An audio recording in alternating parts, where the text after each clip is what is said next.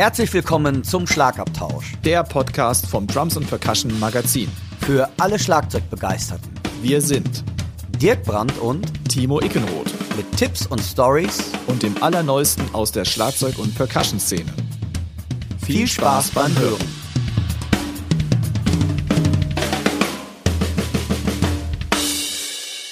Hallo, liebe Hörerinnen und Hörer dort draußen.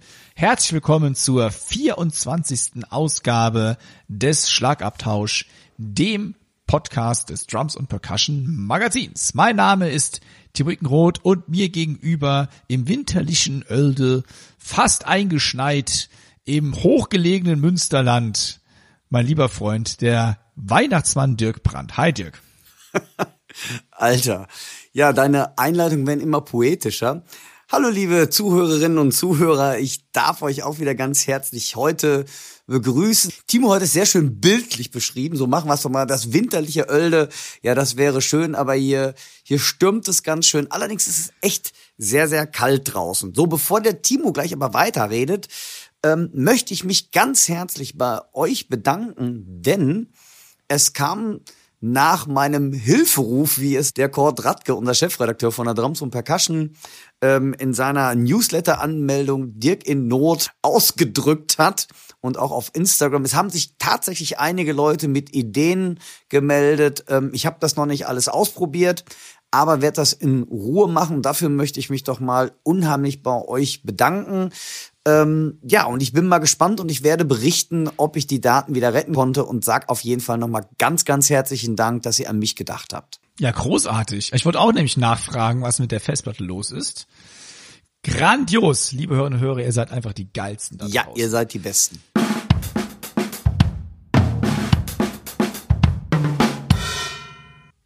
Ich erzähle mal ganz kurz, was heute so von uns rausgehauen wird. Wir haben Aha. natürlich einen News-Teil wo wir auch ein paar Sachen nochmal äh, zu besprechen haben, die wir beim letzten Podcast angesprochen hatten.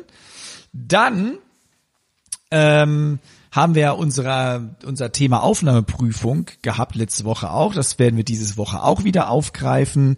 Wir sprechen über Bela B., den Schlagzeuger der, nee, der die Ärzte, so muss man es eigentlich, glaube ich, richtig sagen. Wir haben natürlich einen Equipment Talk dabei und Weihnachten steht ja vor der Tür. Wir sagen euch, was ihr euch wünschen müsst. So kann man es auch richtig ausdrücken. Und natürlich haben wir dann zusätzlich noch die Chefkoch-Empfehlungen der Woche. Ja, das klingt doch schon mal super. Timo, aber ganz ehrlich, weißt was? Ich habe einen Aufreger diese Woche. Schon wieder? Ja, was aber der Aufreger diesmal. Der, der Aufreger bin ich selber. Weißt du, was mir passiert ist? Endlich siehst du es mal ein. Ja, danke. Ja, jetzt kommt das Krasseste. Ich habe mich in der Dusche, mein Gott, ich kann schon nicht mehr reden. Ich habe mich in der Dusche flachgelegt. Und äh, ich weiß nicht, liebe Zuhörerinnen und Zuhörer, hattet ihr das schon mal, weil das kannte ich gar nicht. Und zwar bin ich so doof in der Dusche ausgerutscht, ähm, dass mein kleiner, jetzt kommt der Knaller, also mein kleiner Finger von der linken Hand ein bisschen komisch abstand und ihr kennt, ich weiß gar nicht, wie es heißt, ihr kennt ja alle eine Kniescheibe, äh, denke ich zumindest mal, und eine Kniescheibe kann ja auch rausspringen und man ist, und es ist auf dem Gelenk von meinem kleinen Finger irgendwas nach vorne gerutscht, so dass praktisch die, der vordere Teil meines kleinen Fingers ganz dick war und weil ich mich darüber so erschrocken habe, habe ich meine Hand, das ist jetzt ohne Quatsch, einfach mal gegen die Dusche richtig heftig geschlagen und, und dann ist das Ding wieder reingesprungen. Und jetzt tut mir nur noch mein kleiner Finger weh, aber, aber, aber zumindest sieht er wieder, er ist, er ist nicht mehr dick. Und das ist der Aufreger der Woche, weil ich selber zu blöd bin, ordentlich in die Dusche zu gehen. Und ähm, jetzt, liebe Trommlerinnen und Trommler, da merkt man mal wieder, also eigentlich hat der kleine Finger ja nicht so eine große Bedeutung für uns Schlagzeuger. Aber wenn er dann kaputt ist, dann merkt man eigentlich, Mist, der hat doch eine große Bedeutung, um den Trommelstock zu halten. Und das fand ich echt mal wieder eine ganz interessante, ähm, das war eine neue Erfahrung für mich. Machen wir es doch mal so. Also ich krieg gerade irgendwie das Bild nicht aus dem Kopf. Nein, das möchtest du auch nicht gesehen.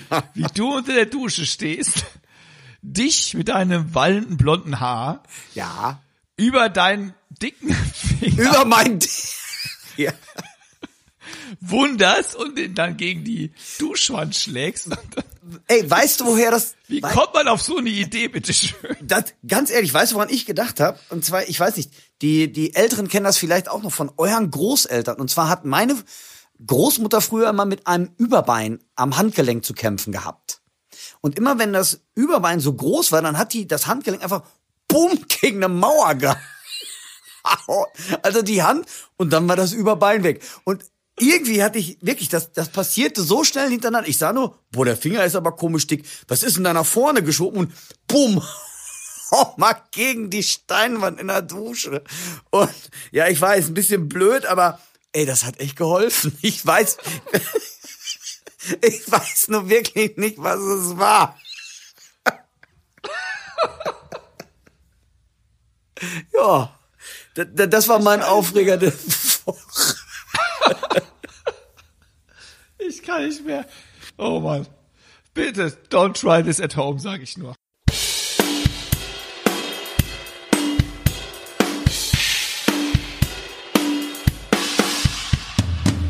Also nicht, wenn jetzt irgendwie eine Beule habt am Kopf, bitte schlagt nicht euren Kopf gegen die Duschwand. Also ich glaube, das kann auch nicht so gesund sein. Ach du Scheiße, ey. Oh Gott, wie kriegen wir jetzt da die Kurve? Okay. Ja, ich weiß es so, nicht. Ja. Ich muss mich mal kurz sammeln hier. Das geht ja so gar nicht. Letzte Woche habe ich, ähm, oder letzte Woche haben wir äh, dem Matt Sorum zum Geburtstag gratuliert und ich habe ihn, und er verzeihe mir, obwohl es eigentlich was Positives ist, ich habe ihn mal kurz mal zehn Jahre jünger gemacht, denn ich sagte, er würde 51 oder er ist 51 geworden. Nein, Matt Sorum wurde 61.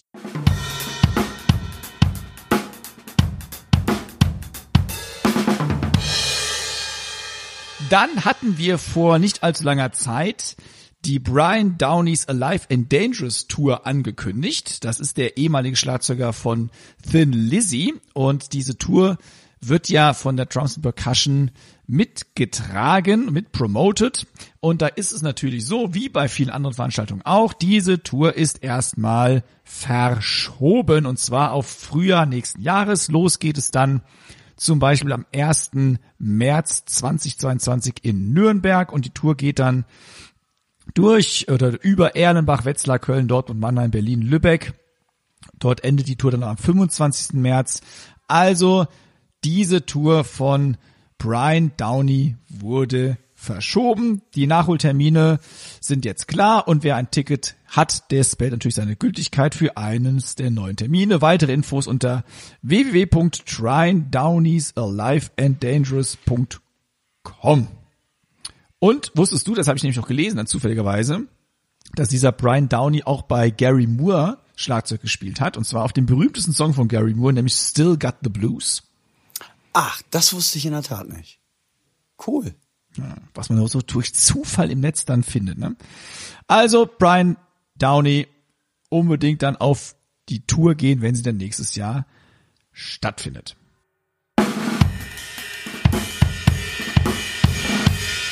Und mal wieder haben wir leider etwas Trauriges zu berichten, denn ein Schlagzeuger ist von uns gegangen, der in der Schlagzeugerszene schon sehr bekannt war, aber nur unter, sag ich mal, ja, Eingeweihten klingt jetzt so elitär, aber es war jetzt ein Schlagzeuger, der nicht die große äh, Bandbreite erreicht hat. Und dieser Schlagzeuger ist Mike Shapiro. Und Mike Shapiro, äh, ja, US-Schlagzeuger, hat dann sehr, sehr, sehr, sehr, sehr lange am ähm, Institut, nee, wie heißt das Institut, an der Los Angeles Music Academy gelehrt und ist da, ähm, ja, deswegen kennen ihn auch so viele Schlagzeuger aus Deutschland dann auch, weil ja sehr viele F- Deutsche damals nach LA gegangen sind und heute immer noch, wie wir ja auch schon mal gehört haben hier im Podcast.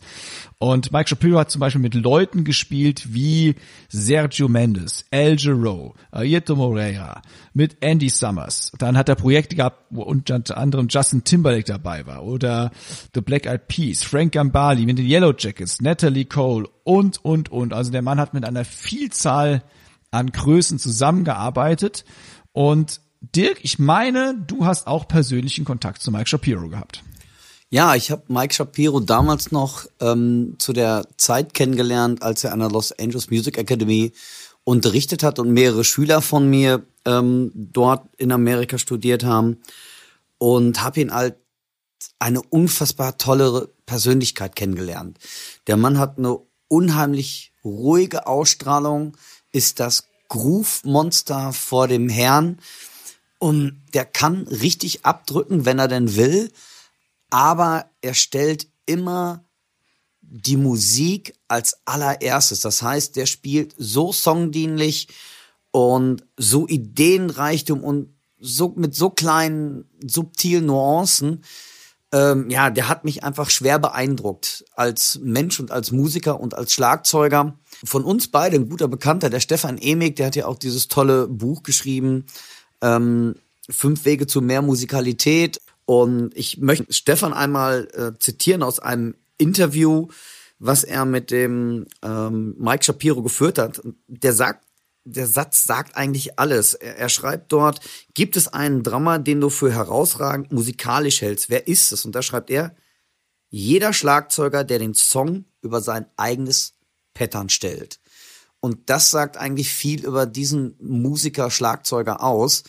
Es geht immer um die Musik und ich durfte ihn auch in Amerika in ganz, ganz vielen ähm, Konzerten besuchen oder auch beim Unterricht beisitzen und der hat mich wirklich unheimlich mit seiner Art fasziniert und ein Album, was ich euch ans Herz legen möchte, das ist eigentlich ähm, Sergio Mendes, Brasileiro, wo er wunderbar drauf getrommelt hat. Und wenn ihr ihn noch nicht kennt, ja, hört da mal rein. Er ist unter Schlagzeug, er ist nicht der Dramas Drama, er ist jetzt nicht so bekannt wie ein Simon Phillips, ein Thomas Lang, aber musikalisch, das, worauf es ankommt, ist der wirklich der Mann aller erster Güte.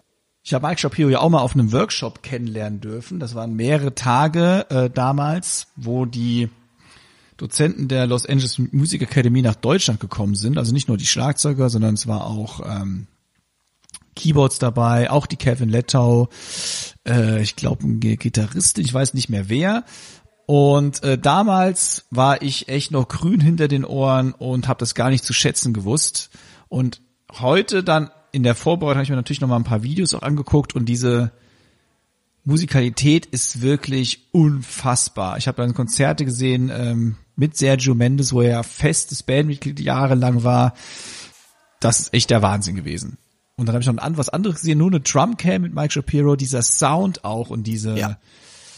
diese Finesse, dieser Touch, das war schon boah, Wahnsinn. Also so will ich mal irgendwann in 500 Jahren Schlagzeug spielen können. Ja, gebe ich dir recht. Also genau das, was du gerade sagst, das hat mich eigentlich auch beeindruckt, was er aus einem Drumset draußen, mit welcher Musikalität, mit welcher Leichtigkeit, aber trotzdem so energetisch kann man auch sagen. Also wie gesagt, es sieht leicht auch, aber es drückt wie die Sau. Und das sind so, wie gesagt, es ist jetzt kein Simon Phillips, kein Thomas Lang, aber ja, einfach zur richtigen Zeit das richtige Spielen und wie du auch sagst, das ist eine Sache, ich glaube, der, ja, dem suche ich immer hinterher und hoffe, dass mir das irgendwann aus dem Stegreif mal gelingt.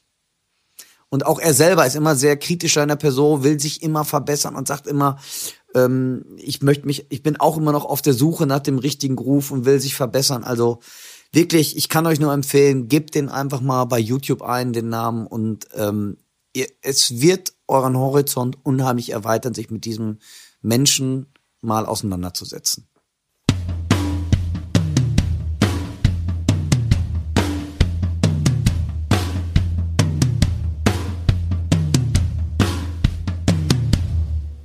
Dirk, ich glaube, wir beide haben uns im letzten Podcast schon ein bisschen blamiert, weil wir haben ja über ABBA gesprochen und über das neue Album Voyager.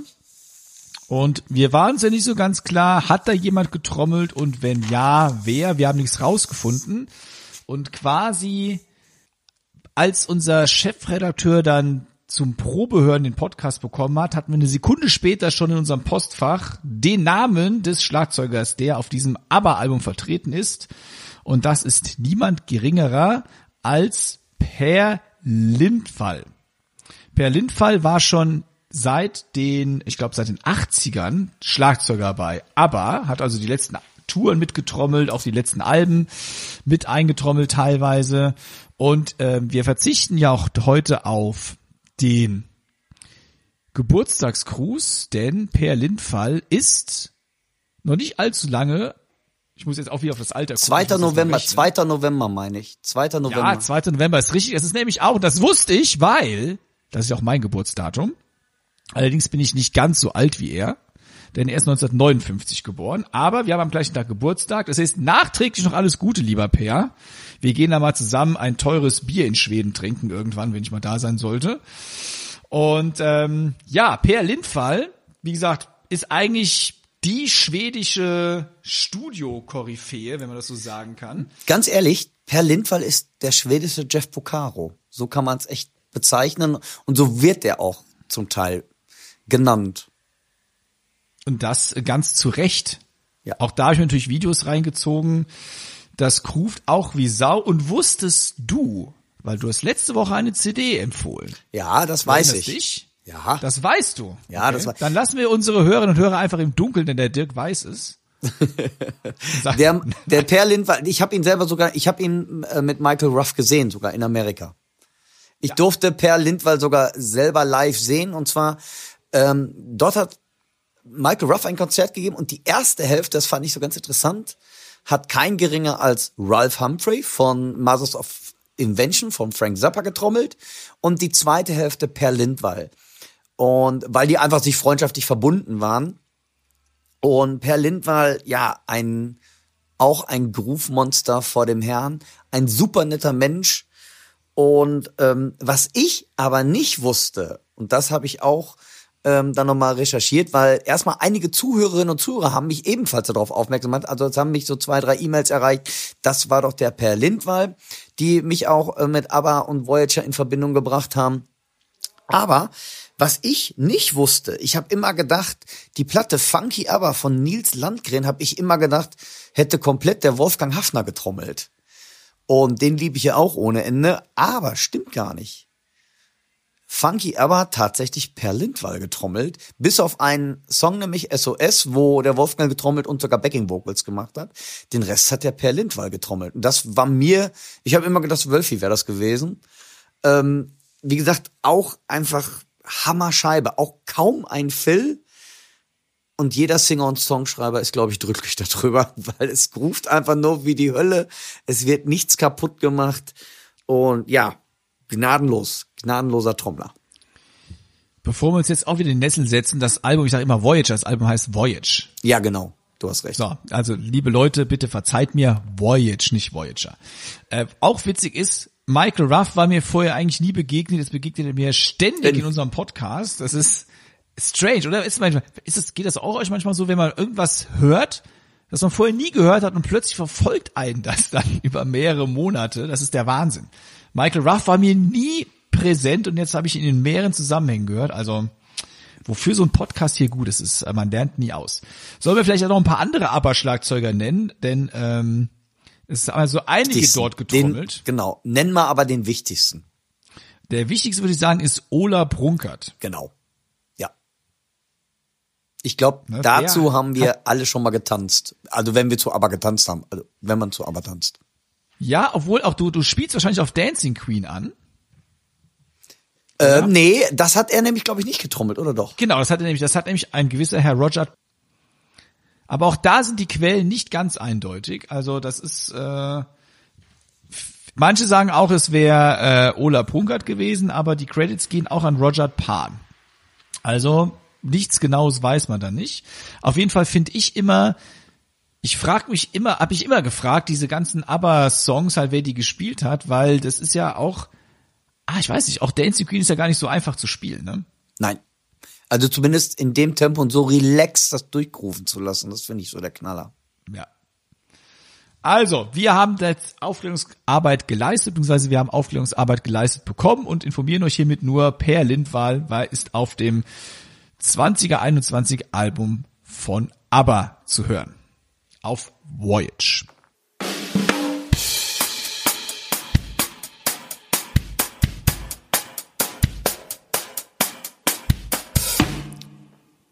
So, Timo, jetzt möchte ich mal auf eine Sache zu sprechen kommen, denn wir haben ja auf der aktuellen, man muss fast sagen, auf der noch aktuellen Drums und Percussion einen Herren abgebildet, der, finde ich, ja zur deutschen Dramaszene auch zählt, obwohl man ihn jetzt gar nicht als den mega Solo-Drummer oder den Drummer-Hero bezeichnen kann. Aber dieser Herr ist eine für mich die schillerndste Persönlichkeit im deutschen Drama-Business.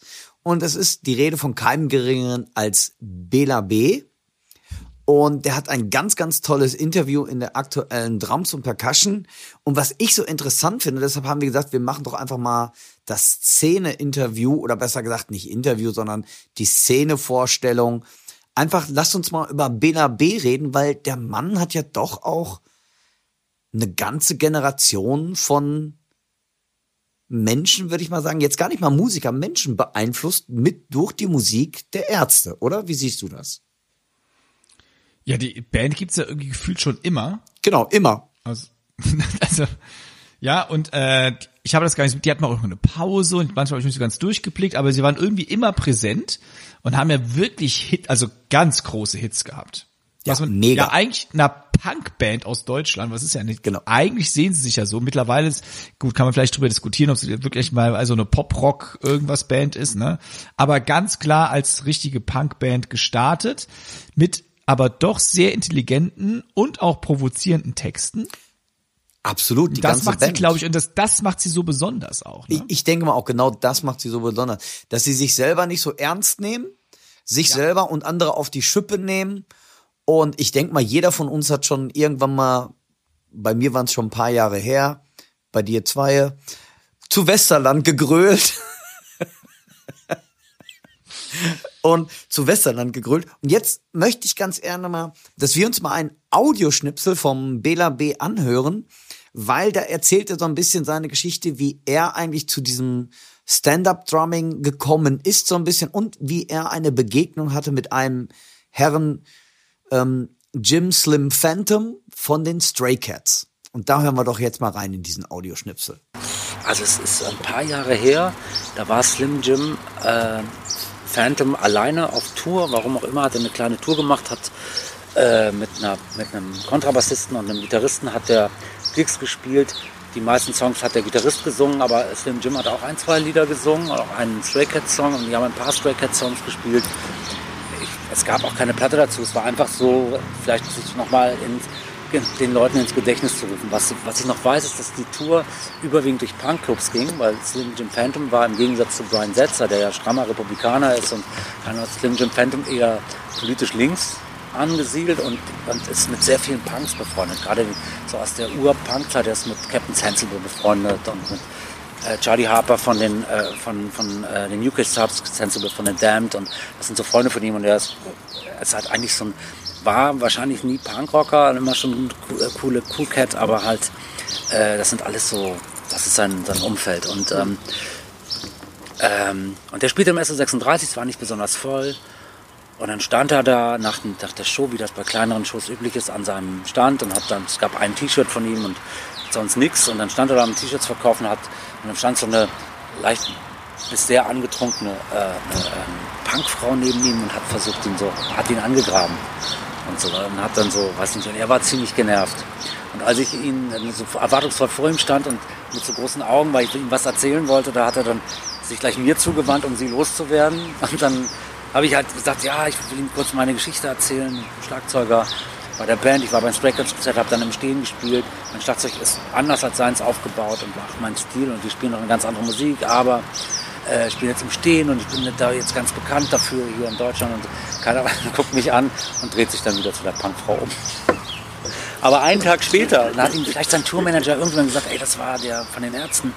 Und dann hat er jemand diese Geschichte ihm scheinbar bestätigt. Auf jeden Fall kam einen Tag später eine E-Mail von Slim Jim Phantom. Also jemand, der meine E-Mail hatte, hat ihm die gegeben und er hat mir eine geschrieben und seitdem sind wir im Kontakt. Ist ja schon eine ganz coole Story, ne? Weil ähm, so Stand-up-Drumming macht man ja wirklich nicht. Also ich kannte wirklich als erste eigentlich wirklich nur den, ähm, ich weiß gar nicht, ob er jetzt Slim Jim Phantom oder Jim Slim Phantom heißt. Ob das Slim er war oder das Jim, weißt du das? Er, das, es ist erst das Slim. Slim Erst das Jim Slim. Phantom. Slim Ja. Jim Phantom, ne?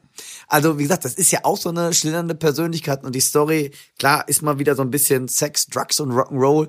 Also, und ich glaube ganz ehrlich, äh, ich finde, der Bela ist ja einfach eine schillernde Persönlichkeit, ähm, der bestimmt auch eine Menge aneckt, aber ja, der Typ ist einfach ein, Un ja? Wie man aus seinem Interview auch lesen kann, sehr, sehr vielseitig. Also ist er nicht nur Schlagzeuger, Nein, er nein. hat eigene, eigene Alben produziert oder eigene Alben rausgebracht, also als Songwriter natürlich auch, Sänger dann auch, selbstverständlich kennt man auch bei den Ärzten als Sänger. Äh, Und ähm, er leitet auch, wenn ich es richtig in Erinnerung habe, einen eigenen Comic-Verlag. Stimmt, Also sehr, ja. sehr vielseitiger Kollege. Und ja, er hat natürlich in Deutschland das Stand-up-Drumming salonfähig gemacht. Wo Ja. man natürlich auch da sagen muss, wenn er im Studio ist, spielt er das Zeugs im Sitzen ein. Er spielt also wirklich auf der Bühne, macht er das im Stehen, um, aus diversen Gründen, die man noch gut nachvollziehen kann, denke Genau. ich. Aber im Studio bleibt er dann doch lieber sitzen. Ja. Also, ja, äh, würde ich aber, glaube ich, ausmachen. Ich glaube, im Studio ist schon ein bisschen länger und man muss anders durchhalten, anderen Touch haben. Hast du ihn schon mal versucht, im, Schlag, äh, im Schlagzeug stehen zu spielen? Im Stehen Schlagzeug zu spielen, meine ich natürlich. Ja, ich habe mal so ein kleines Cocktail-Drum-Set gehabt und ich ziehe da echt meinen Hut vor. Und da gibt's auch noch einen Kollegen von uns beiden, den wir gut kennen, der im EDM-Bereich ziemlich aktiv ist, ist der Michael Schack. Der ja auch seine ähm, EDM oder Dance-Festivals wirklich auch im Stehen spielt, einfach um das Publikum, kann man echt so sagen, besser anzumachen. Ich glaube, das ist auch einfach das Ding so vom Bela B. Du hast, es ist natürlich was anderes, ob du sitzt oder ob du stehst und du hast eine ganz andere Energie zum Publikum hin, finde ich. Du wirst viel eher wahrgenommen oder Ja. Das No? sehe ich genauso. Deswegen steht auch Michael garantiert. genau, einfach um Weil viel mehr Energie. Die Präsenz, genau, die Präsenz ist eine ganz andere, wenn du stehst und dich breit machen kannst, als wenn du irgendwie da dahinter einem Trömmelchen sitzt und dich verstecken kannst, ne? Genau. Aber ich glaube, das ist, das, das, die Attitüde ist eine ganz andere. Und ich, ganz ehrlich, ich ziehe auch meinen Hut davor. Ich würde, glaube ich, nach zehn Minuten umkippen, weil mein rechter Fuß irgendwie Mir mich abfallen würde. halten Genau. Abfallen würde. Ein Das anderer ist schon Traum. Sport. Das ist schon Sport, aber ganz bestimmt. Weißt du, ein anderer Trommler, der mir gerade auch noch einfällt. Da, da, da. Peter Behrendt. Ja, natürlich. Von, Aber ah, der hatte keine Bassdrum. wir, der hatte keine Bassdrum, genau. Das weiß ich jetzt gar nicht live. Aber, ob der, aber zumindest in den Videos kam es immer so raus. Äh, ähm, ah, wie hieß denn die Gruppe jetzt dann nochmal? Trio. Trio, genau. Genau, Trio, mein ich. Ja, komme ich jetzt gar nicht mehr drauf. Peter Behrendt, der hat auch im Stehen gespielt. Dann hat zum Beispiel auch ähm, bei Dick Brave die Backing Band, der Schlagzeuger äh, im Stehen gespielt, das weiß ich auch noch. Hin und wieder zumindest. Ah, komm, da kommt doch auf den Namen noch, komm. Ja, Marcel, nee. Wie heißt Mir er? liegt's auf der Zunge. Ja, mir auch. Martell, Be Martell Beigang. Martell Beigang, nicht Marcel, Martell Beigang, genau. Martell Beigang, auch ein toller Trommler, übrigens ein Kollege auch. Aber irgendwie scheint's auch, finde ich, immer so in die Rockabilly-Geschichte rein. Genau. Ja, ich glaube ganz einfach, weil Slim Jim Phantom da einfach auch so ein bisschen diese Messlatte gelegt hat. Oder einfach auch dieses Ersche Messlatte stimmt gar nicht, dieses Erscheinungsbild. Weil ich kenne auch viele Rockabilly-Bands hier aus der Region, die äh, dann einen Stehschlagzeuger haben. Genau. Weil es einfach dazu passt. Ja, zu der Musik? Nur dazu. Könntest du nicht mal einen Access-Job auch im Stehen spielen, Double Bass zum Beispiel. Bestimmt, wenn du mich feststellst. Also liebe Access-Fans dort draußen, wenn ihr diesen Podcast hören solltet und ihr wollt den Dirk mal wirklich vor eine Challenge stellen, Doch, ich stehe beim Schlagzeugsolo auf und trete die Bassdrum in Viertel. okay, krass. Krass, ne? Okay, dafür bist du für mich jetzt der Held des Abends. Hab ich mir gedacht. Nee, also ganz Das ehrlich, nächste Mal aber dann bitte mit dem linken Fuß. ich, krieg ich auch noch hin. Das krieg ich noch, aber mehr geht dann auch nicht. Aber Und ich dann der find, rechte Fuß auf das oberste Tom legen. das, das funktioniert dann nicht mehr. Aber da, wie gesagt, ich finde, also ich ziehe da echt meinen Hut von. Und gerade halt, um mal wieder auf Bela zu kommen, irgendwie, also der spielt ja schon echt auch krasses Zeug dann. Also wie gesagt, wenn man so Live-Ausschnitte mal sich anschaut, irgendwie, ähm, ja, also, nee, würde ich nicht so hinkriegen. Also ich würde umfallen. Pum. Definitiv. Ne? Da bin ich also, dabei beim Umfallen. Ja, genau. Also, wenn ihr Bela B nicht kennt und besonders was ich, wie gesagt, ich kenne ihn von einigen. Wer kennt denn Bela B nicht? Ja, weiß ich nicht. Ah, die Ärzte kennt doch wirklich jeder. Ja, also, ich denke mal ja. Nicht so wie wir muss beide, jeder ne? kennen. Uns Nee, kennen nicht so also viele. ich gehe zum Arzt. Also, nee, uns kennt sowieso keiner. Ne, Ich finde so krass, ich habe irgendwann mal, das wusste ich damals nicht, ich habe wirklich mal so einen, wirklich, oh, Bela, verzeih mir, einen schlechten B-Movie-Horror, so einen schlechten Horror-Splatter-Film gesehen und da hat er mitgespielt. Ich fand's so krass, ich auf einmal, das ist doch Bela B. Also ich finde das wieder krass, wo man diesen Mann auf einmal wirklich so trifft. Das war Stimmt, wirklich so, ein- Schauspieler ist er auch noch. ja, ja, das war, Schauspieler und Synchronsprecher. ja, das war wirklich so ein ganz schnell, man verzeiht mir für Fans dieses Genres, wirklich ein schlechter Splatterfilm mit ganz viel Blut gespritzt und alles. Und, hey, also eigentlich, also jetzt finde ich schon wieder herrlich. Also der Mann ist ja ein, ja, ein Tausendsasser, so kommt man es auch sagen. Und der hat sogar auch das Hörbuch vom Elvis Presley gesprochen. Das weiß ich sogar Ach, das auch. wusste ich nicht. Doch, das, äh, das, das weiß ich sogar, weil ich da mal einen Auszug rausgehört habe Ein Chamäleon. absolutes Chameleon. Bela, du hast unsere absolute Hochachtung. Mach so weiter, bleib gesund und ich bin gespannt, wenn ihr wieder auf Tour geht. Und der Timo will noch was sagen. Genau, und wenn ihr die Interview-Ausgabe noch haben möchtet mit Bela B., das ist die November-Dezember 2021 Ausgabe, lauft zu eurem Kiosk des Vertrauens und ergattert noch eine dieser Ausgaben. Bevor sie alle weg sind.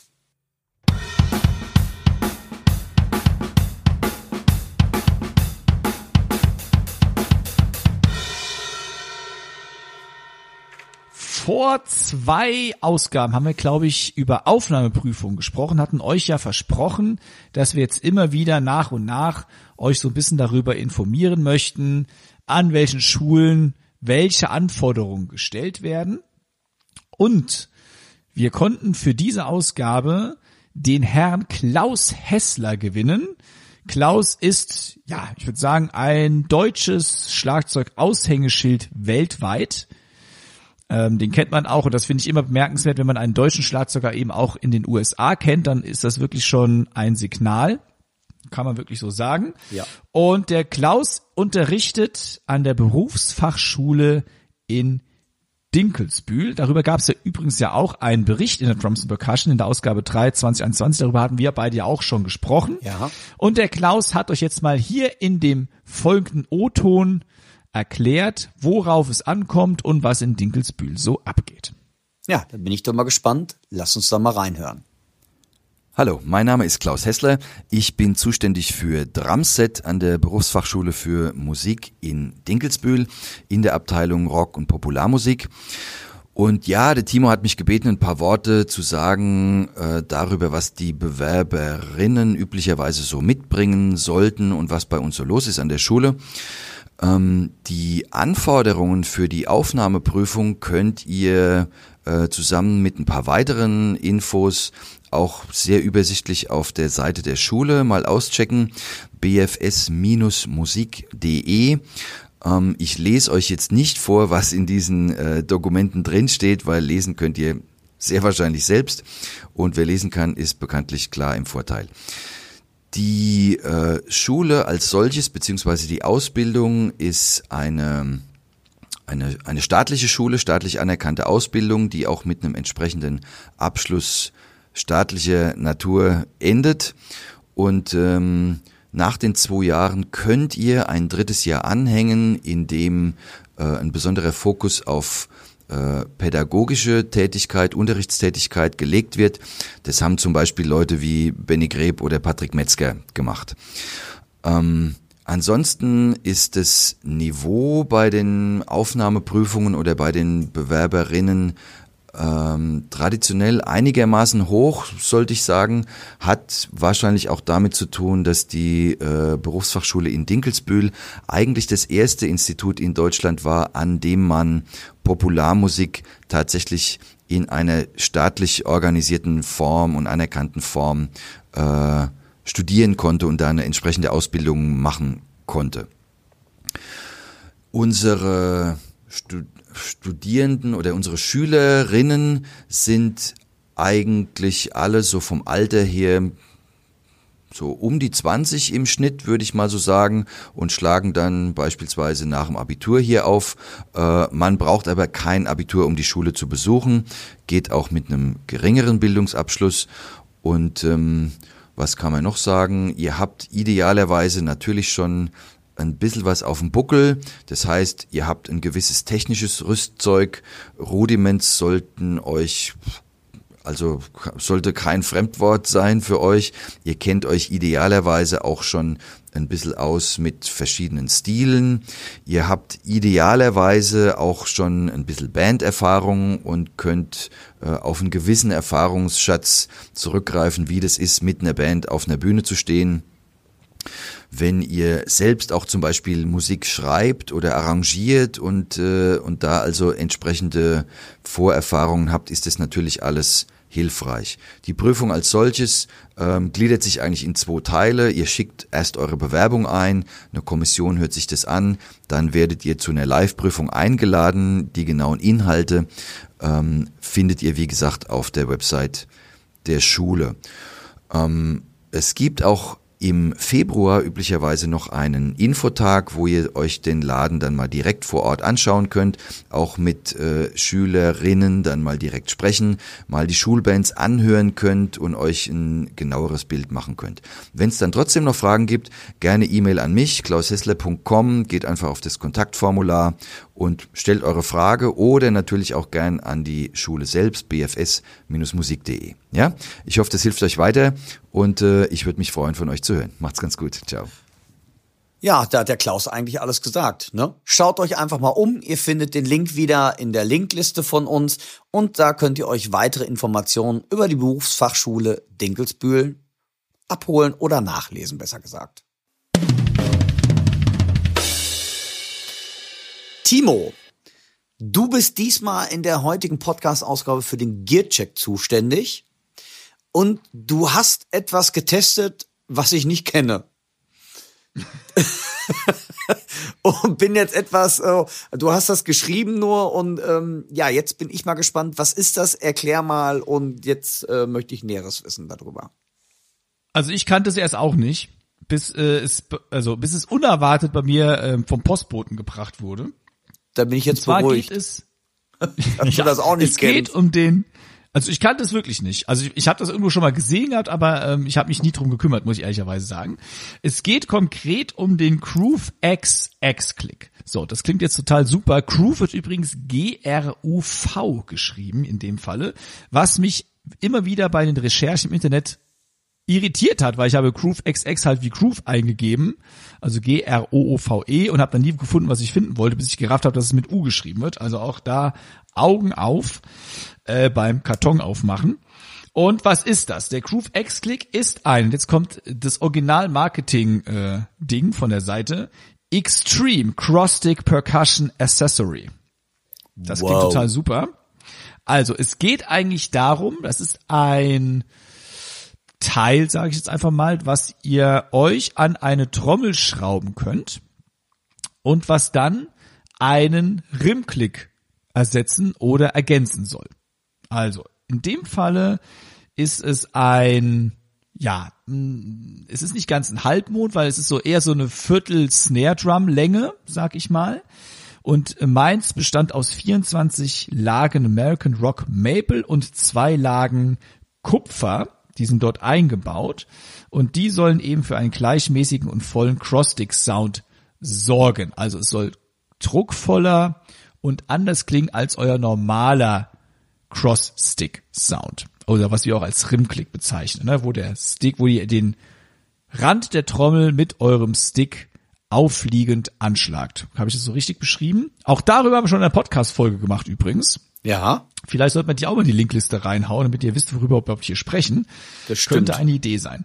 Es gibt davon eine Vielzahl an Farbvarianten und entwickelt hat das der Schlagzeuger Russ Miller und der Trommelbauer Bill Dettermore und zwar erst letztes Jahr gegründetes Unternehmen und Russ Miller ist auch ein Studioschlagzeuger, der ultra, ultra busy ist und ganz viele Projekte getrommelt hat, viele Pop-Rock-Songs und auch in Deutschland schon oft ein gern gesehener Gast bei Workshops war und bei Clinics und was weiß ich, ganz mehrtägigen Workshops. Er war schon öfters in Deutschland. Ähm, ja, und ich habe das Ding getestet und lange Rede, kurzer Sinn. Hören wir uns doch mal an, oder? Ja, da bin ich ja mal gespannt. Machen wir mal den AB-Vergleich. So klingt meine Snare Drum mit einem normalen Rimklick ohne den Groove X. Und so klingt sie mit dem Groove X. Und jetzt vielleicht einfach mal ein paar Grooves, ein paar Ideen. Ich improvisiere jetzt einfach mal ein bisschen und gucken, was passiert.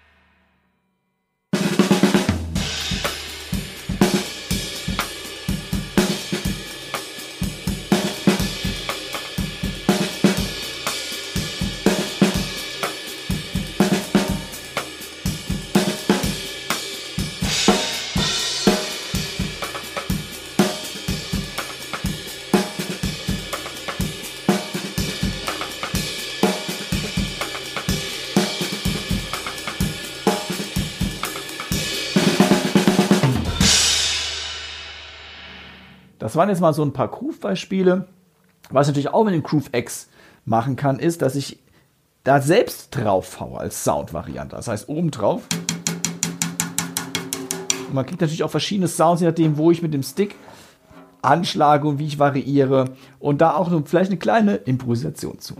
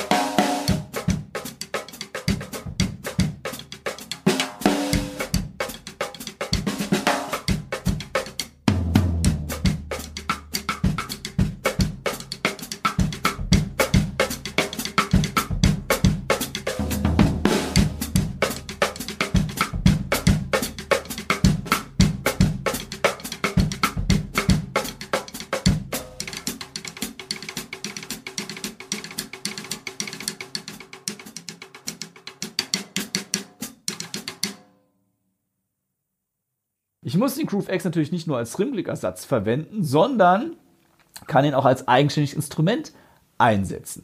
Und dann klingt er wirklich auch sehr, sehr cool. Ihr habt es eben schon gehört. Aber dann ist es auch so, dass ich, wenn ich jetzt mal den Rim schlage von der Snare, das ganz anders klingt, als wenn ich den Groove X schlage.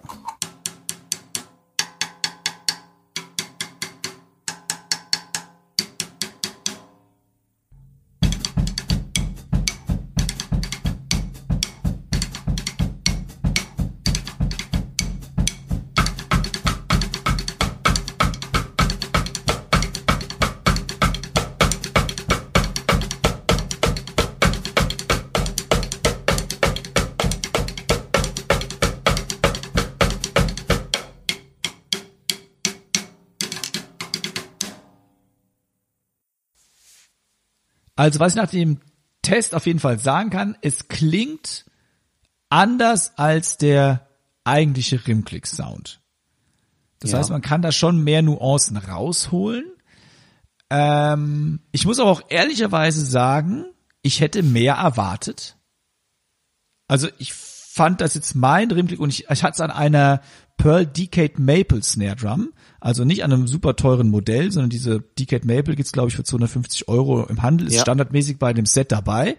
Äh, ist ein tierisches Snare Drum, ehrlicherweise, muss man sagen. Äh, also komplett aus äh, Maple-Holz. Äh, mit einem ganz normalen Spannreifen, also auch nichts Weltbewegendes. Aber der Unterschied, der war mir jetzt nicht so deutlich beim Spielen, wie es mir vielleicht dann gewünscht hätte von dem Groove X-Click. Also ein tolles Teil, wie gesagt, man kann damit einige Sachen machen, die ich vielleicht mit Rimblick dann nicht so direkt machen kann, aber dafür muss man auch wieder kreativ werden. Ähm, und ich muss auch sagen, was ich ein bisschen unpraktisch finde, es gibt keinen Schnellverschluss. Also das hätte ich mir gewünscht. Ich muss also immer ja zwei Spannschrauben lösen, um den einzusetzen. Und wenn es einen Schnellverschluss oder irgendwie eine Möglichkeit gäbe, es einfach dran zu klipsen, fände ich das Ding eigentlich viel geiler, denn da könnte ich ja mal schnell von der einen auf die andere das machen oder auf einen Tom oder was auch immer mal schnell dran machen, wo ich es gerade gerne hätte. So muss man immer, ich meine, es ist auch kein tierischer Aufwand, zwei Schrauben zu lösen, aber es ist halt ein Aufwand. Ähm, ja, also macht euch mal am besten ein eigenes Bild davon, probiert's aus im Fachhandel. Ähm, ich lasse es jetzt erstmal mal das Snare dran, weil da finde ich es doch zu geil. aber Macht euch ein eigenes Bild davon. Vielleicht liegt es auch daran, je nachdem, was für eine Snare ihr habt oder was für einen Spannreifen ihr eh schon drauf habt. Vielleicht macht es auch einen Unterschied oder bestimmt sogar, was für Sticks ihr spielt. Und äh, checkt das Ding doch einfach, trotzdem ich jetzt vielleicht nicht so super enthusiastisch bin, einfach mal aus. Was ich toll finden würde, wenn ihr uns mal eure Erfahrungen einfach mal mitteilt äh, wer so ein Ding hat oder wer eine andere Alternative dazu hat, meldet euch doch einfach mal bei Timo und mir unter. Äh, Moment, ich muss überlegen. Podcast at drumsundpercussion.de. Das ging schon mal schneller.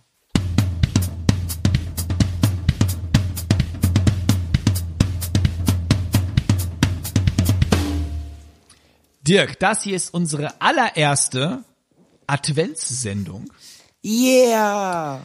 Denn dieser Podcast erscheint kurz vor dem zweiten Advent. Das heißt, Weihnachten steht vor der Tür. Du wolltest ja eben, du hast ja eben mein Bild von diesem weihnachtlichen Ölde zerstört leider, das ich bei unseren Zuhörern und Zuhörern kreieren wollte. Schade drum, schade drum. Dann versucht euch trotzdem noch mal jetzt mental irgendwie da reinzudenken. Der Dirk sitzt mir gegenüber mit seiner Weihnachtsmütze. Er trinkt dabei einen alkoholfreien Glühwein es schneit leicht in seinem Büro. In meinem Büro. Stimmt, dann sollte ich das Dach mal wieder decken lassen. Das Rentier guckt durchs Fenster, hat eine Lichterkette um. So, unter diesem, unter diesen schönen Eindrücken haben wir nämlich äh, uns gedacht, wir könnten euch ein paar Weihnachtsgeschenke für euch empfehlen. Also, wir sagen, wie gesagt, euch, was ihr euch wünschen sollt, und wir haben das in verschiedene Kategorien eingeteilt. Ich hatte mir die Überlegung gegönnt, wir machen ein Wichtelgeschenk, also etwas unter 10 Euro. Dann hätten wir die Kategorie bis 50 Euro. Dann die Kategorie zwischen 50 und 150, die Kategorie zwischen 150 und 500 und dann Open End. Wow. Das wäre mal Open so End habe ich noch nie gehabt zum selber wünschen. Das, das wäre mal mein Traum. Ja, wünschen kann man sich alles, oder? Wünschen kann man sich alles. Von daher, so, da bin ich mal gespannt, ob wir das Richtige für euch dabei haben. Und da ich jetzt so viel gelabert habe, darf der Dirk sein Wichtelgeschenk. Ja, da habe ich ähm, wirklich was ganz Besonderes. Und zwar, das habe ich schon seit längerer Zeit und verwende das auch im Unterricht. Und ähm, dieses kleine Wichtelgeschenk kostet 8,45 Euro. Und es hat ähm, ein Trommler entwickelt. Das ist der Daniel Jacobi, den ich ähm, entfernt kenne, aber den ich unheimlich schätze. Der, der Daniel Jacobi ist Schlagzeuger der und Schlagzeugpädagoge, ganz besonders im christlichen Bereich, aber unterrichtet auch an Hochschulen, hat ein eigenes Tonstudio, hat ganz viel Ahnung von der ganzen Sache. Also im Tonstudio, wo ich mir das gerade mühsam drauf schaffe. Und ich habe da absolut meine Hochachtung vor, denn er hat etwas ganz, ganz Tolles für den Unterricht entwickelt. Ich glaube, das mag sein, dass das jetzt falsch ist. Ich meine, das ist seit 2016 auf dem Markt. Und ähm, das ist für mich das absolut geniale Wichtelgeschenk. Und zwar besonders für alle Schlagzeuglehrer. Das, weil ich finde es wirklich klasse und besonders der Preis ist einfach heiß. Und zwar hat er so kleine, das sind so kleine quadratische Karten. Das ist ein großer Stapel. Und diese Karten bestehen aus zwei Seiten.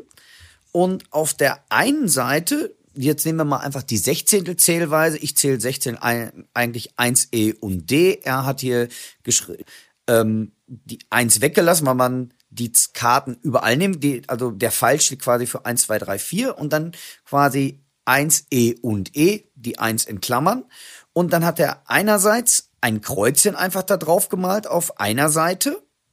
Und jetzt kann ich theoretisch aus diesem Stapel von kleinen Kärtchen vier Stück herausnehmen und wenn ich einen Viervierteltakt habe und dann kann ich damit quasi Rhythmen bilden. Denn bei dem anderen, auf den anderen Kärtchen sind, ist das Kreuzchen meinetwegen dann auf E und auf und oder auf und und auf E. Und das heißt, der Schüler oder man selber auch kann ganz, ganz tolle Spiele damit machen, kommt erstmal spielerisch an das Notenlesen heran und lernt, okay, wo ist denn wirklich genau die Mikrotiming quasi, die ähm, dann kann ich die Karte umdrehen und dort steht das Ganze nochmal auch als Notenschrift. Das heißt, bei einer Viertel sehe ich halt direkt eine Viertelnose. Ist es zum Beispiel bei den letzten zwei Sechzehntel, ist es zum Beispiel eine Achtelpause und zwei Sechzehntel. Und mir macht das im Unterricht unheimlich Spaß, besonders wenn du so Klatschübungen machen willst. Das heißt zum Beispiel, du hast auch zwei Schüler da oder drei Schüler durch Corona ist der Gruppenunterricht ja weitestgehend lahmgelegt, sage ich mal. Aber das heißt mit dem Schüler, das heißt erstmal ähm, gerade bei jüngeren Schülern, wenn die selber die Karten aufdecken müssen, haben die unheimlich Spaß, weil eigentlich hat ja kein jüngerer Schüler, bei mir ist das so, ich hoffe bei euch anders, aber ich vermute nicht, dass sie richtig gerne Noten lesen. So, durch dieses Spiel wird aber ein ganz anderer, quasi dieser Spieltrieb geweckt und ähm, auch dieses, oh, ich will herausfinden, wie geht das? Und dann müssen die das klatschen oder die müssen mir dann mal was zusammenlegen. Äh, da kannst du auch ein Siebenviertel machen, da muss ich selber überlegen. Erstmal, man muss bis sieben zählen. Und finde das eine ganz, ganz tolle Sache. Und dann ist zum Beispiel, was wir sagen, zum Beispiel jetzt spielst du einen Tag Groove und dann müssen die zum Beispiel das, was die gerade gelegt haben, als Fill aus dem Kopf herausspielen oder halt in Noten. Und wie gesagt, das ist für 8,05 Euro ähm, ja, ganz viele Karten, die möchte ich jetzt nicht alle hier zählen. Das ist so ein ganz großes Päckchen der Timo hier. Und ähm, ich werde für euch, damit man sich das besser vorstellen kann, einfach auch nochmal ein kleines Video drehen und werde das auch in der Linkliste mit reinsetzen und genauso auch, wo ihr die Rhythm-Boxen, so nenne ich es mal, bekommen könnt. Ich habe hier einen Stapel, das ist mit 16 und dann gibt's auch noch einen Stapel mit Achtel und Triolen und ein Stapel kostet, das finde ich vom Preis her einfach super fair, 8,45 Euro. Das ist echt mal, weil manchmal, ich weiß ja noch früher, wenn man so wichtelt hat, dann kriegt man doch so Geschenke, die so, naja, sage ich mal jetzt so. Und das finde ich für Trommler, also mega. Wenn ihr so Wichteln für Musiker macht und so, megamäßig. Also tolle Idee. Das ist absolut meine Empfehlung als Wichtelgeschenk unter 10 Euro. Da bin ich völlig Sehr cool. Ihr findet, ihr findet natürlich auch alle Wichtel oder alle Geschenke, die wir jetzt empfehlen, in der Linkliste sowieso. Und äh, das ist ja auch ein cooles Geschenk. Wie du schon sagst, es ist ja nicht nur für Schlagzeugerinnen oder Schlagzeuger, es ist ja für alle Musiker. Für alle Musiker, genau, ne? genau, das richtig. ist natürlich richtig cool. Ähm, ich empfehle übrigens nur Sachen, die ich mir selbst wünsche. Das heißt, ich besitze nichts von dem, was ich empfehle oder was ich euch vorschlage, weil ich müsste ja selbst geschenkt haben. Das heißt, wenn War das ein Wink mit dem Zaunpfahl? Das, deswegen findet ihr es ja auch in der Linkliste. Also meine Adresse ist überall rauszufinden. Ich äh, freue mich immer wieder über Pakete. Also mein Wichtelgeschenk ist ein äh, Schlagzeugschlüssel und zwar von Sonor, der Sonor Protein Drum Key, der von Gavin Harrison entworfen wurde. Das ist ein Stimmschlüssel mit einer sogenannten, oder sie nennen das eine Speed-Tune-Funktion, denn oben an dem Stimmschlüssel ist kein Metall, sondern so ein äh, Gummi, damit es leichter zu handeln ist. Und damit kann man eben dann schneller den Schlüssel drehen, dass man immer das irgendwie mühselig dann so mit der Hand rummachen kann. Ah, Cool. Ist das der mit so einer orangenen Kappe? Genau, mit so einer Ah, roten okay, Kappe. dann habe ich den schon mal gesehen. 7,50 Euro Aha, super. Ja. ungefähr. Und ja, ist eben, Garen Harrison weiß auch, was er tut und er ähm, hat ihn wohl erfunden, weil er halt eben ja sehr oft auf Workshop-Kliniktouren ist und dann immer ein neues Set halt hingestellt bekommt. Und er hat halt ein paar mehr Toms als nur zwei und dann war ihm das irgendwie alles eben zu mühselig und zu anstrengend, eben jetzt immer äh, seine 14 Fälle, also wir reden ja von Schlag- und Resonanzfell zu stimmen mit äh, normalen Key und da kam er auf die Idee, diese mit diesem Gummi oben zu machen, damit es einfach sich besser anfühlt, wenn man sehr viel stimmt. Also das wäre mein Geschenk unter 10 Euro, der Sonor Protein Drum Key. So, dann gehen wir mal bis 50 Euro. Ja? Soll ich wieder anfangen? Sollen wir uns, sollen wir uns abwechseln? Dann, dann mache ich jetzt zuerst, oder? Okay. Ja. Dann wechseln wir uns ab. Da hätte ich jetzt von der Firma Mr. Muff den Mini-Muff. Ja. Der Minimuff ist ein äh, Dämpfer, den man am Rand der Trommel halt anbringen kla- äh, kann, ist mit so einer stabilen Klemme, kann man an Snare oder Tom halt montieren und ähm, ja, der lässt sich auch so mit einem Gewicht so ein bisschen einstellen auf den Auflagedruck eben, wie, also wie sehr möchte ich die Trommel entsprechend abdämpfen. Und das ist mitentwickelt worden von der Klangmacherei, dem Michael Scharf, den oder? Und ähm, ja, das ist äh, eine sehr, sehr coole Sache, weil es auch schnell geht und flexibel ist. Und je nachdem, welche Ausfertigung man da wählt, kostet der zwischen 13,90 Euro und 48,90 Euro. Und wer sich da nochmal einlesen möchte, den gibt's auch schon mal in einem Test im Archiv der Drums Percussion. Das Archiv findet ihr ja auf unserer, oder auf unserer sage ich schon, auf der Drums und Percussion Homepage. Und da ist dieser Test erschienen in der Ausgabe 5 2020, also auch noch nicht so lange her. Und das wäre, ja, mein kleineres Weihnachtsgeschenk. Der Mini Muff, eine Abdämpfung für Trommeln. Cool. Coole Idee. Also Mr. Muff stehe ich auch drauf. Uneingeschränkte Empfehlung. So, was ich hab und zwar, ähm, ich bin so ein Typ, auch wenn du so eben so schön über den Stimmschlüssel gesprochen hast, man hat sie genau da, wo er nicht gerade sein sollte oder gerade da verlegt, äh, wo man ihn nicht vermutet. Und dann gibt es auch noch beim Job, da, mein Gott, musst du eine Kreuzschlitzschraube anziehen oder du brauchst einen Vierkantschlüssel oder es ist was abgebrochen, du musst irgendwas werden. Und da finde ich absolut genial. Das, was ich als allererstes jemand hatte, war das Tama Multidrum Tool. Das liegt um 19,90 Euro. Gibt's aber auch zum Beispiel von der Firma Pearl und gibt's bestimmt von Gibraltar oder anderen Firmen auch. Bei Pearl liegt er bei 23,50 Euro. Also sind wir so in einer Preisrange um die 20 Euro. Und das ist für mich einfach ein Tool, was eine Stocktasche mit reingehört, weil, wie gesagt, ähm, da habe ich alles nah dabei, auch wenn ich mal gerade keinen äh, Stimmschlüssel zur Hand habe oder kein äh, Schraubenzieher, kein Vierkant, da ist alles ähm, in so einem kleinen quadratischen Eisenpäckchen, hätte ich jetzt beinahe gesagt, schön zusammengefasst und man hat es sehr schnell an Mann. Sehr cool. Ja, wir halten uns noch relativ zurück, muss ich sagen, ne? Ja, Von den Preisen her. Wir sind, wir sind noch, wir sind noch, sag ich, Genügsam. Gehen wir mal in die nächsthöhere Preisrange. Starten wir ausgerufen zwischen 50 und 150 Euro. Dirk, jetzt bist du wieder dran. Ah, jetzt bin Was ich wieder dran. Kredenzt du. Jetzt, wir wechseln uns ja ab, wer anfängt. Okay, da ich ja ähm, öfters mal die Fälle ähm, und so toll auch so ein Speed Drum Key ist, wie du eben gesagt hast, ich bin ein Fan von einem Akkuschrauber. Wutt, wutt, wutt. Äh, Und ich habe jetzt diesmal gedacht, ähm, also es gibt einen Akkuschrauber. Und zwar gibt es verschiedene, ähm, zum Beispiel, damit man jetzt sagt, oh, ihr, ihr ihr macht nur für den und für den. Es gibt einen Bosch-Akkuschrauber, so einen kleinen, der kostet 32,50 Euro. Und dann gibt's aber auch welche zum Beispiel von der Firma Makita. Aber zu diesem Akkuschrauber muss man natürlich auch noch das entsprechende Tool haben, um dieses auf den Akkuschrauber draufzusetzen, damit ich wieder quasi eine Art Stimmschlüssel in Anführungszeichen habe, um meine Trommel ganz schnell von meinem Fell oder von meinem Spannreifen zu wechseln. Also meine uneingeschränkte Empfehlung, wenn es mal schnell gehen sollte, den Akkuschrauber. Der liegt Pi mal Daumen, sagen wir jetzt bei 50 Euro. Und dann braucht ihr natürlich auch einen Quick Stimmschlüssel. Die gibt es zum Beispiel von der Firma Remo mit so einem Aufsatz für einen Akkuschrauber oder auch von der Firma Gibraltar. Und die liegen so beide um 10 Euro. Also wären wir so Pi mal Daumen um die 50, 60 Euro. Und ey, ich bin froh, wenn ich so ein Ding dabei habe. Gerade bei Axis, wo ich jetzt fünf Toms hab und dann noch einen Gong-Tom und dann noch eine Spare, eine Spare Snare, ähm, und ich nicht immer so einen tollen Kollegen wie den Rossi Rosberg zum Beispiel dabei habe oder überhaupt einen Drumdeck wie den Benny Joel, ähm, ja, also ist das echt, ja, eine gute Investition.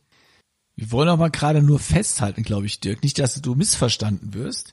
Du stimmst nicht mit dem Akkuschrauber. Nein, du nein, machst nur die nein, Schrauben. Du Genau. machst nur die Schrauben ab wahrscheinlich. Richtig, richtig, Nicht richtig. dran. Also liebe Leute, wenn ihr jetzt dem Dirk sein Geschenk nehmt, das ist nur zum Abmachen der Fälle und mein Wichtelgeschenk war zum Dranmachen der Fälle. Also nicht, dass da Missverständnisse Also entstehen. Vorsicht, also ich ziehe die Fälle schon auch damit an. Aber halt nicht bis zum Aha. Maximum. Also schon über Kreuz auch schön, aber jetzt nicht und dann super, pum, wie eine Glasplatte. Nein, nein. Also wie gesagt, ähm, erst mit den Händen ein bisschen schön, dass es plan liegt, aber besonders zum Abmachen der Fälle, da ist es eine uneingeschränkte Empfehlung und ihr habt recht, sonst kriege ich wahrscheinlich hinterher Regressflächig, ey, ich hab die Fälle, die ist alle wie eine Glasplatte. also so ist es nicht. Timo, was hast du? Meins hat, äh, mein Geschenk hat auch witzigerweise was mit Stimmen zu tun oder äh, es hat nicht, nicht nur nicht nur witzigerweise mit Stimmen zu tun. Es ist ein Stimmgerät und zwar der Overtone Labs TuneBot Drum Tuner Studio. Ich hatte auch schon mal als meine Empfehlung der Woche den TuneBot Gig empfohlen Richtig. und der Tuner Studio ist einfach die große Version davon. Richtig. Und ich habe Da kann man nämlich auch Sachen abspeichern. ja, und ich habe nämlich ein Video, YouTube-Tutorial dazu gemacht vor längerer Zeit mal. Das könnt ihr euch gerne mal anschauen, Natürlich. wenn ihr davon nicht äh, noch, wie gesagt, noch nie was von gehört habt oder wie geht man damit um. Checkt das mal aus. Also ähm, Timo, super Empfehlung, super. Also ich will meinen TuneBot Gig ja gar nicht mehr missen. Es sei denn, ich hätte den Studio, dann würde ich den Gig auch missen wollen. Aber ähm, ja, der liegt um die 100 Euro ähm, und bietet eigentlich einige Vorteile, die der Gig, also die kleine Version davon nicht hat. Wie gesagt, dass man eben auch bestimmte Stimmungen abspeichern kann. Und das finde ich eigentlich spannend. Ähm, wenn man eben auch in verschiedenen Musikrichtungen unterwegs ist oder auch in Musikschulen in verschiedenen und dann eben versucht, die Sets irgendwie halbwegs gleich zu halten. Also, wer das nicht kennt, guckt Dirks Video an. Ansonsten, es ist im Prinzip ein sehr, sehr praktisches Stimmgerät, das die Frequenzen eurer Stimmschraube oder der, die Frequenzen der Fälle an den Stimmschrauben misst. Cooles Teil, möchte ich haben. Jetzt gehen wir bis 500 Euro hoch. Du bist dran. Ich bin dran. Und ich wünsche mir etwas, was mir nämlich in meiner Mikrofonsammlung noch fehlt. Und das ist tatsächlich ein Grenzflächenmikrofon. Da gibt's ja auch die unterschiedlichsten Hersteller, Bayer Dynamics, Sennheiser, Shure, whatever. Da gibt's, äh, jeder hat mit sich so eine Grenzfläche im Angebot. Mal weiter. Die Grenzfläche ist, äh, die legt man halt in die Bassdrum rein. Im Gegensatz zu einem anderen Mikrofon, das irgendwie vorne an das Loch des Schlagfelds, äh, des Resonanzfelds kommt oder direkt in die Bassdrum Richtung zeigend, Richtung Beater, sondern die Grenzfläche wird reingelegt und sorgt eben dann für einen runden, bassigen Sound. Und da mir so eine fehlt, wünsche ich mir eine, ja, Grenzfläche für meine Bassdrum. Coole Sache mit der Grenzfläche. Also absolut, ähm, ja, sehr, sehr nützliches Geschenk. Und ich bin genauso auch auf der nützlichen Seite mit meinem Geschenk diesmal. Ich habe mir, ähm, ich glaube, das, was oft unterschätzt wird, gerade bei Schülern, ein richtiger Drumhocker. Und ein richtiger Drumhocker kostet halt nicht 50 Euro, sondern eigentlich 150 bis 300, je nachdem, in welcher Ausführung und wie Stabilität das ist, äh, stabil das ganze Ding sein soll. Und da finde ich, da erlebe ich bei so vielen Schülern, dass da echt dran gespart wird. Und da würde ich mir einfach denken, das ist eine super Investition, ein super Geschenk und der Rücken wird es dir bestimmt danken. Ähm, auch vom Weichheit her. Ich habe zum Beispiel, wen ich da klasse finde, ist den Tama First Chair zum Beispiel. Der hat Sonor tolle äh, Pearl, Yamaha. Also ist eigentlich egal, nur worum es mir jetzt geht beim, wenn ihr euch Gedanken darüber macht, über einen Drumhocker, weil ähm, wählt je, einen, der wirklich geht ein bisschen nach oben hin. Nehmt nicht gleich den günstigsten, sondern ähm, man denkt immer, ah, Drumhocker, da sitzt man ja nur drauf. Aber ich finde gerade da ist es wirklich, ist das Geld oder das Geschenk richtig angelegt. Also meine Empfehlung ähm, bei einem Geschenk bis zu 500 Euro finde ich, macht euch Gedanken über einen guten Drumhocker. Und da gibt es wirklich so einige, aber wirklich ab 150 Euro aufwärts nach meiner Meinung. Ja, absolute Top-Empfehlung, würde ich sagen, ein anständiger Drumhocker. Klasse Geschenk.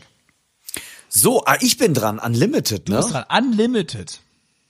Wow. Was kostet die Welt? Was kostet die Welt? Ja, wenn man denn sich das wünschen darf, würde ich einen ähm, Bassshaker der Firma Porter und Davis, aber da ähm, sind wir in einem, bei dem großen mit so einem kleinen Flight Case, sind wir bei 1411 Euro. Und dann gibt's eine kleinere Version, die heißt Gigster, da liegen wir bei 1174 Euro. Und was ist das Ganze? Das ist eigentlich, wie ich gerade schon sagte, ein Bassshaker, was man wirklich bei ganz vielen Drummern mittlerweile sieht. Ähm, bei denen ist das so, da ist der Bassshaker im Hocker integriert. Das heißt, man hat wie, nicht so wie man das bei vielen Firmen kennt, dass man am Stuhl zum Beispiel noch so einen, so einen Shaker anbringt und dann eine Steuereinheit hat, sondern der Bassshaker ist im Stuhl in dem Hocker integriert. Und dann hat man noch eine kleine Verstärkereinheit, weil irgendwo muss der Bums ja dann im wahrsten Sinne des Wortes auch herkommen. Und ähm, man schließt dieses quasi zusammen an und geht dann ähm, aus seinem Mischpult zum Beispiel raus oder äh, äh, halt in diesen Bassshaker herein und spürt wirklich nochmal die tiefen Frequenzen. Viele Metal-Drummer machen das, um die Bassdrum besser zu spüren und viele E-Drummer auch, weil das ist ja das, was ich beim E-Drum-Spielen eigentlich manchmal vermisse, ist so wirklich so das Gefühl der Bassdrum, dieser Punch, die, die, dieses Zurückgeben, diese Vibration und dieser Bassshaker von Porter und Davis ähm, macht das phänomenal und das ist, ja, wenn ihr so ein teures Geschenk euch selber vielleicht schenken möchtet, dann ist das absolut ähm, mein Tipp. Ähm, Porter und Davis, Bassshaker für alle E-Drama, Metal-Drama oder überhaupt für alle Pop-Drama. Wie gesagt, Gavin Harrison benutzt das Ding, Thomas Lang benutzt das Ding, äh, Carl Brazil benutzt auf jeden Fall das Ding, weiß ich ganz bestimmt. Also eine tolle Angelegenheit und ähm, man hat bekommt noch mal ein ganz neues Spielgefühl. Ist für mich ja einfach ein tierisches Ding. Yeah, der Booty Shaker. Ja. Sehr und jetzt bin ich aber mal gespannt, was hast du? Ich wünsche mir einfach eine Snare Drum in Fassbauweise. Super. Sowas ja. hab ich nicht, sowas will ich aber unbedingt haben und ähm, ja, da gibt's natürlich viele Hersteller, sagen wir von den ganz großen, aber auch viele Custom-Hersteller. Und das ist etwas, was mir in meiner Sammlung fehlt, eine Snare Drum in Fassbauweise. Das wäre noch so mein Träumchen für äh, die Zukunft. Und Dirk, du hast ja einige in Fassbauweise. Ja. Wir haben auch schon hier welche getestet für den Podcast in Fassbauweise. Ja. Ne? ja. Also, wer äh, den Podcast jetzt hört, ihr habt unsere Weihnachtswünsche vernommen. Die Adressen, wie gesagt, sind einfach rauszufinden. Oder über die Drums and Percussion. Da äh, geht dann auch was. Es kommt auf jeden Fall bei uns an. Ne? Die Geschenke müssen langsam mal größer werden. Von der Leggings über dem Kräuterlikör können wir uns ja jetzt langsam mal steigern. Ne? Also, wenn ihr Ideen braucht, vielleicht ähm, haben wir den einen oder anderen ähm, auf ja eine Idee gebracht, was man sich denn wünschen könnte zum Wichteln unter dem Tannebaum. Ähm, wir sind schon jetzt gespannt und würden uns freuen, im Januar vielleicht eine Rückmeldung darüber zu bekommen, ob es denn vielleicht davon etwas war oder ob wir euch vielleicht auch geholfen haben. Oder wenn ihr selber noch tolle Ideen habt, dann schreibt uns doch an unseren Podcast. Podcast at drumsundpercussion.de und wir legen jetzt schon mal, komm, jetzt legen wir auch einen Hashtag fest für die Weihnachtsfotos von euch mit unseren Empfehlungen.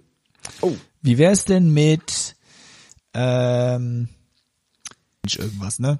X-Schlagabtausch. Xmas Schlagabtausch. Genau, sehr schön. Das werden wir irgendwie mal promoten in den sozialen Netzwerken. Und Dirk hat die super Idee gehabt, wenn wir euch da auf die Sprünge helfen konnten, dann postet das und macht ein Hashtag drunter. Das wäre eine super witzige Sache, glaube ich. Ich fände super. Also Xmas Schlagabtausch als Hashtag und wir beide sind gespannt, was ihr uns denn kredenzt.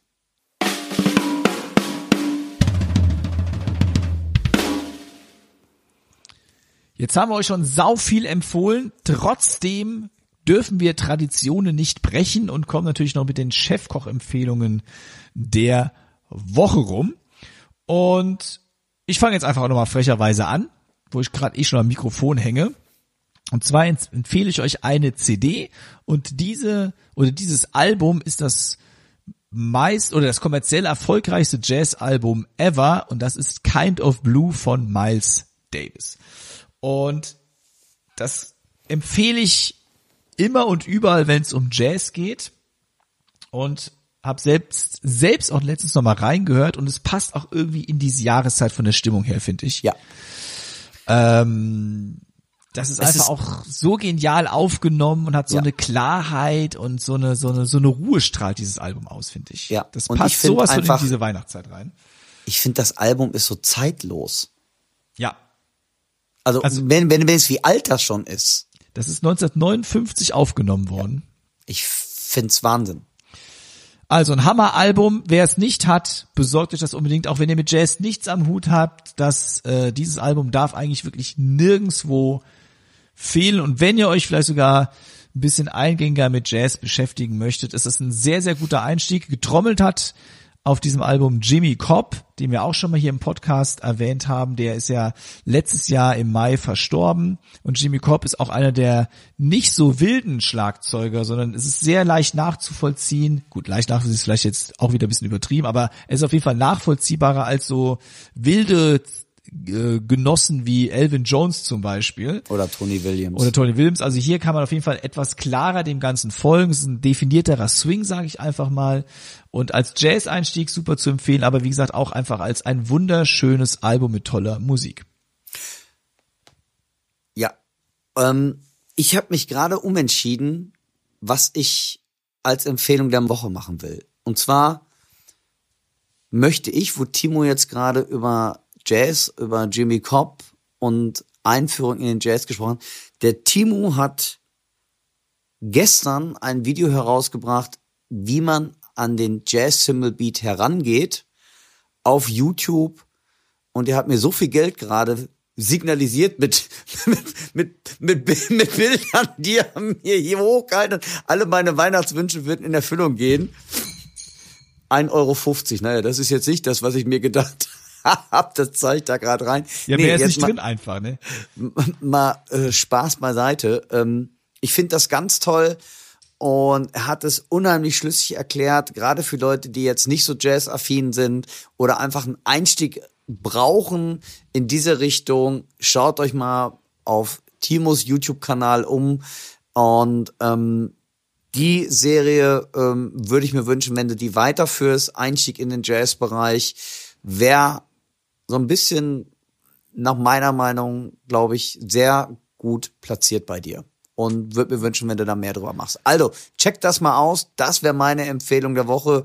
Kurzfristig umgeändert, aber es passte jetzt gerade zu My Kind of Blue äh, oder Kind of Blue, besser gesagt, von Miles Davis. Also Einführung in den Jazz Symbol Beat bei Sogar, ich wollte Ickenbrot. Ich wollte schon immer mal mit Miles Davis in einem Satz genannt werden. Habe ich jetzt geschafft. So viel Geld kann ich hier gar nicht bezahlen, ey. So viel Marketing bin ich nicht gewohnt. Also, vielen Dank für diese Empfehlung. Ähm, was soll ich dazu noch sagen? Ähm, dann mache ich jetzt einfach mal das Schlusswort. Liebe Hörerinnen und Hörer, vielen, vielen Dank, dass ihr uns die Treue haltet. Wir nehmen das nicht als selbstverständlich hin. Wir haben jetzt fast ein Jahr hinter uns, wenn ihr diese Folge hört. Folge 24. Die 25 machen wir dieses Jahr noch voll. Ja, das ist dann unsere Weihnachtssendung. Ich glaube, wir kriegen sogar die 26 dieses Jahr noch hin, wenn ich mal kurz Ich meine auch, durchrechne. die, die 26 kriegen Ja, wir noch hin. also auf jeden Fall vor Weihnachten hören wir uns nochmal. Und vielen, vielen Dank fürs Zuhören. Kommt erstmal gut durch die Adventszeit, auch wenn es weiterhin wirre Zeiten sind. Bleibt gesund und munter. Lasst euch nicht eure positiven Dinge nehmen. Vielleicht auch wieder immer so ein bisschen am Ende des Jahres so ein bisschen nochmal die Gedanken Revue passieren lassen, was im Jahr so passiert ist. Etwas andächtiger es werden lassen. Und äh, ja, haltet die Ohren steif. Vielen, vielen Dank. Wenn ihr was habt, wir haben es heute schon mehrmals erwähnt, schreibt uns an podcast, nein, doch podcast at drums und percussion.de mit Fragen, Anregungen, Kritiken, was auch immer euch am Herzen liegt. Und ich übergebe das letzte Wort an jetzt vielleicht doch den Weihnachtsmann, Dirk. Ihr Lieben, passt auf euch auf.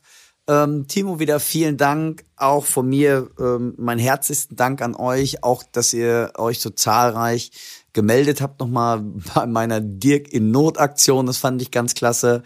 Bleibt uns gewogen. Ganz besonders passt in diesen komischen Zeiten auf euch auf. Ähm, ja, viel Spaß im Kreise eurer Lieben und wir hören uns in 14 Tagen. Bleibt gesund und munter und ich freue mich schon auf bald. Alles Liebe, alles Gute, euer Dirk und der. Timo, tschüss. Tschüss.